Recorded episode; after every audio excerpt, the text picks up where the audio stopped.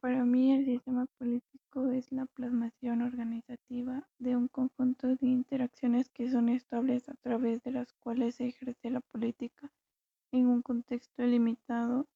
por la población. Este sistema está formado por agentes, instituciones, organizaciones, comportamientos, creencias, normas, actitudes,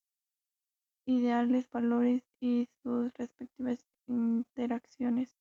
que mantienen o modifican el orden del que resulta una determinada distribución de utilidades, conllevando a distintos procesos de decisión de los factores que modifican la utilización del poder por parte de, de lo político a fin pues de obtener un, el objetivo deseado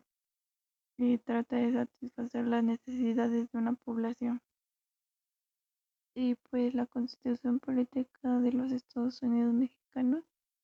define cinco órdenes legales. Constitucional, federal, estatal, municipal y Ciudad de México.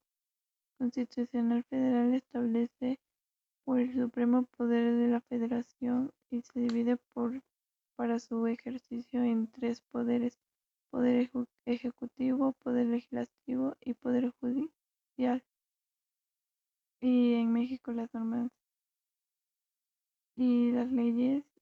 que nos rigen tienen un claro orden jerárquico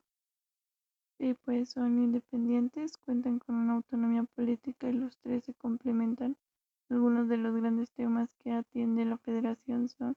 la protección judicial a las garantías individuales, la garantía de las libertades civiles y políticas, la defensa de la Soberanía nacional, la condición de la política exterior, la persecución de los delitos federales, la elaboración del papel moneda.